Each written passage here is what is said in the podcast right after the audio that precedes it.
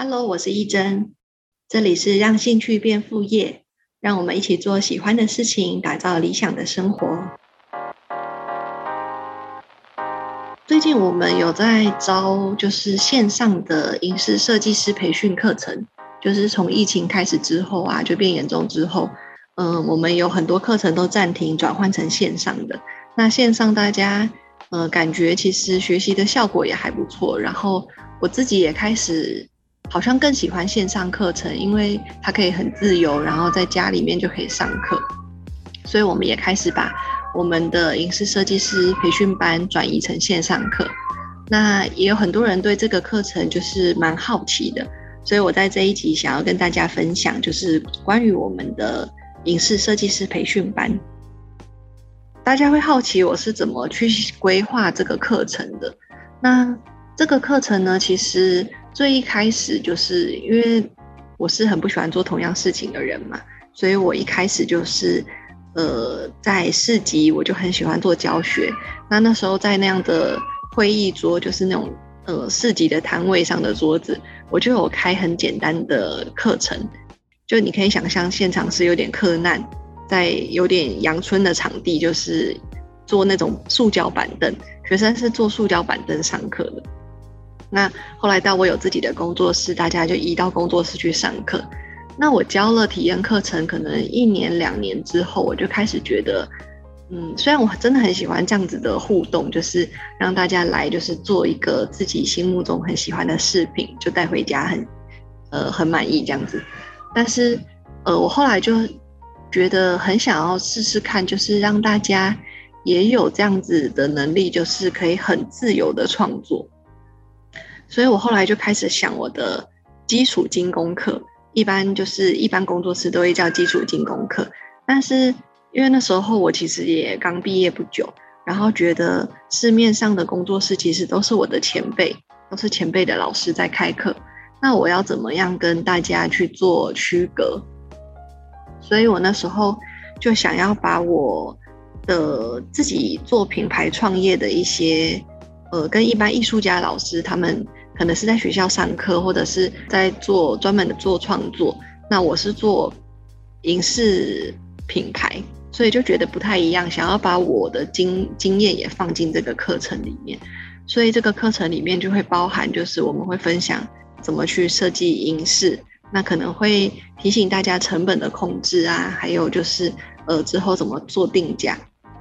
那所以我就是去设计了我们的基础金融课，让它看起来。比较，它其实比较偏商业感，就是它没有那么的创作，因为一般的基础精工课可能是比较偏创作，那可能有些会用铜的材质啊，就是做比较大件的作品。那我们的就是以银为主，就是以银饰设计去当我们的主轴这样子。那所以这个课程设计好之后，就是我觉得也因为我们有一点点不一样的地方，所以这个课程开课的状况一直都蛮好的。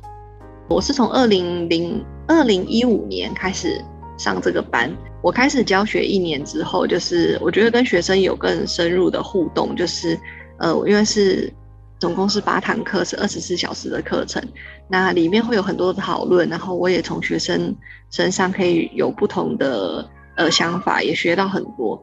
不过我又开始觉得有点无聊了，就是。面对完全不会的人，然后到他可以做到自己的作品，然后我就觉得，哎，我又在做一样的事情了。所以我后来就是在某一个班，那个班就是感情很好。我觉得每一个班就是有一些比较呃吵的人，就是他呃聊天聊很很聊得起来，然后比较热络的那个班，他们就是感情很好。然后我就开始尝试带那个班去做品牌。就是我开始给他们一些作业，例如说，呃，你回去想你的品牌名称，然后我们下次来讨论。然后回去想你的包装要怎么做，我们下次来讨论。就这样，他们很像在交作业一样，就把他们的品牌做起来了。那到到现在也还有持续在经营的品牌，那我就觉得真的太好玩了，跟我想象的一样，就是他们真的就这样把品牌做出来，然后开始在网络上卖，开始有人跟他们买。那像也有同学会跟我说，他真的不敢相信，真的有人要跟他买。我就说，因为大家看的是你的视频啊，大家就是喜欢你的视频，他不会想说这个视频做的人其实才做才刚学不久，他不会想到这个，他就是只是很单纯很喜欢这个造型，很喜欢这个设计的想法，他就买了。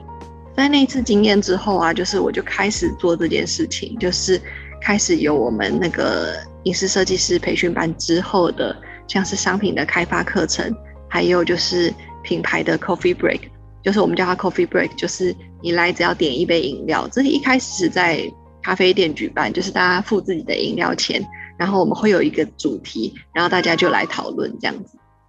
所以就这样之后，就是呃大家的状况都蛮好的，然后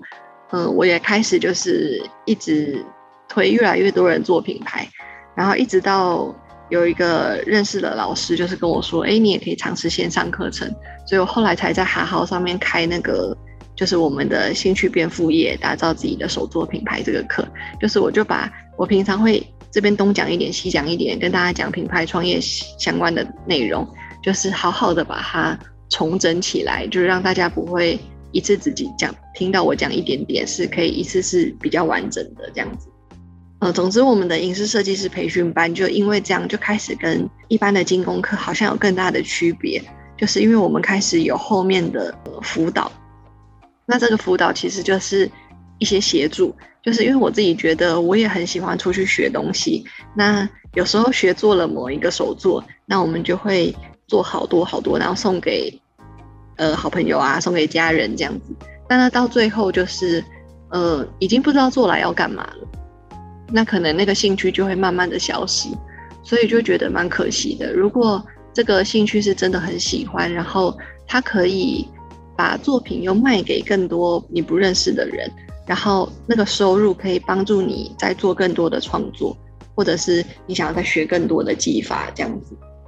我就会觉得这是一个呃很棒的循环。那也因为我们这个课就是后续有这些的，像是我们的商品开发课，这些都是免费的。那就会甚至有人是已经有精工基础，他还是想要来变成我们设计师班的成员，就是他想要有后续的这些呃协助这样子。